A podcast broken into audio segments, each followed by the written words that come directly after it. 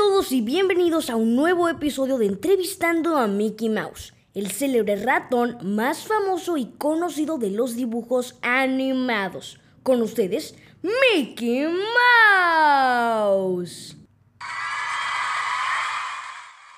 Gracias, mi querido público. Pixar, el lugar maravilloso que nos ha regalado varias de nuestras películas favoritas, como Buscando a Nemo, Monster Inc. y por supuesto la saga de Toy Story. Sin lugar a dudas, muchos quisiéramos trabajar ahí, tan solo por tener la oportunidad de formar parte del proceso creativo y la producción de algunas de las películas que tanto nos gustan. Asimismo, en los estudios Pixar se trabaja muchísimo, ya que un largometraje conlleva muchos detalles y mucha gente involucrada. Animadores, escultores, dibujantes, programadores, investigadores, diseñadores, productores, ingenieros de audio, guionistas, etc. Así como muchas horas de trabajo. Muchas. Está claro que a pesar de todo, trabajar en Pixar no es cosa fácil. Con tantas producciones y tiempo frente a la computadora, además de tener que trabajar a contrarreloj, no es sencillo. Sin embargo, la gente de Pixar tiene una filosofía muy interesante al respecto y le dan a sus empleados un espacio en el que puedan realmente disfrutar de estar en la oficina.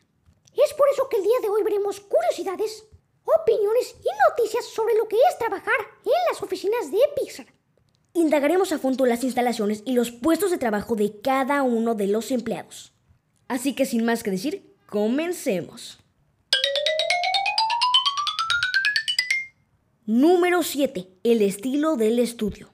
Espacios muy iluminados y abiertos abundan en los estudios. Los espacios son multipropósitos, pensados en que así puedes necesitar salir al pasillo a tomar un café, también pueden servir para tener juntas en vez de recurrir a las aburridas, serias y cerradas salas de junta, permitiendo que una reunión se pueda llevar a cabo en cualquier espacio.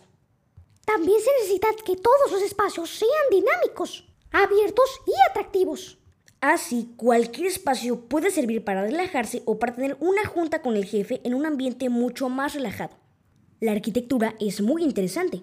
Y además, elementos característicos de las películas de Pixar están presentes por todos lados, ya sea como el arte en las paredes o piezas tamaño real de los personajes. Número 6. Las oficinas. Otra gran mayoría que tienen los estudios Pixar es que a diferencia de otras oficinas con paneles horribles, grises o azules que sirven para dividir los cubículos, aquí puedes diseñar tu propio cubículo y hacerlo mucho más acogedor y visualmente atractivo. Después de todo, si vas a pasar horas trabajando ahí, ¿por qué no hacerte sentir como en casa? Cada cubículo está decorado y diseñado de acuerdo con los gustos de su habitante. Como ven, lo importante todo el tiempo es que sus empleados estén cómodos y felices.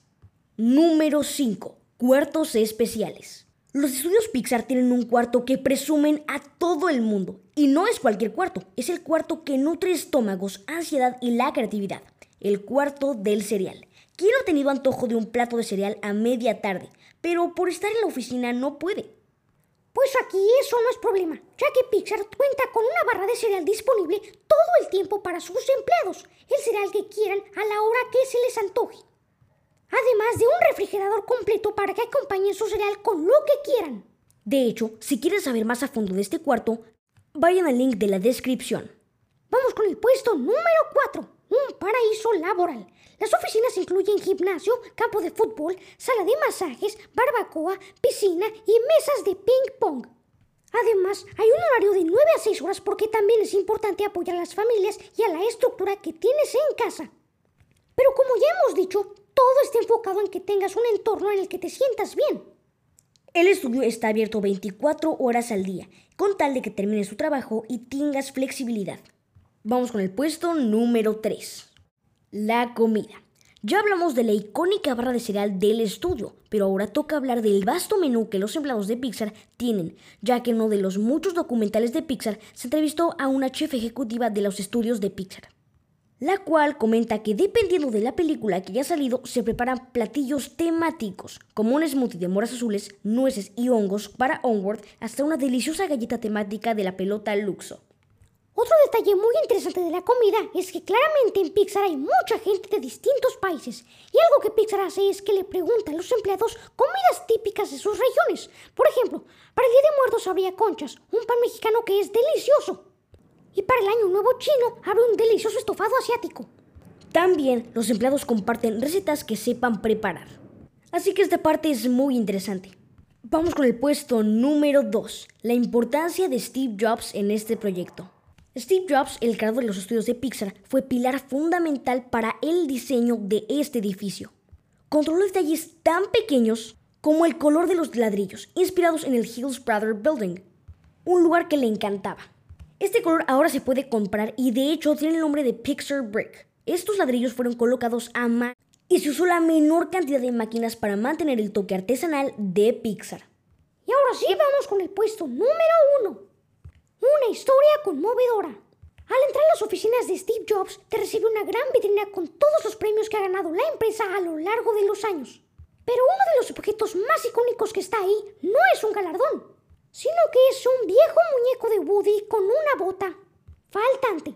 Y es que un niño de 8 años que fue a Disneyland con su entonces mejor amigo Woody fue aconsejado por sus padres de tirar el muñeco ya que estaba muy viejo y desgastado, y le dijeron que le comprarían otro. Pero el niño no aceptó, ya que Woody era su compañero de aventuras y lo acompañaba a todas partes. Así que el niño fue al mostrador de atención al cliente pidiendo que llevaran el muñeco a los estudios de Pixar para que estuviera con Buzz Lightyear. A los empleados les conmovió tanto la historia que decidieron colocarlo en este icónico sitio. Y bueno amigos, hasta aquí el episodio de hoy. Esperamos que lo hayan disfrutado tanto como nosotros y que hayan aprendido muchas cosas nuevas. No olviden sintonizarnos y compartir este podcast con todos sus amigos y familiares. Nos escuchamos en el próximo episodio. Adiós.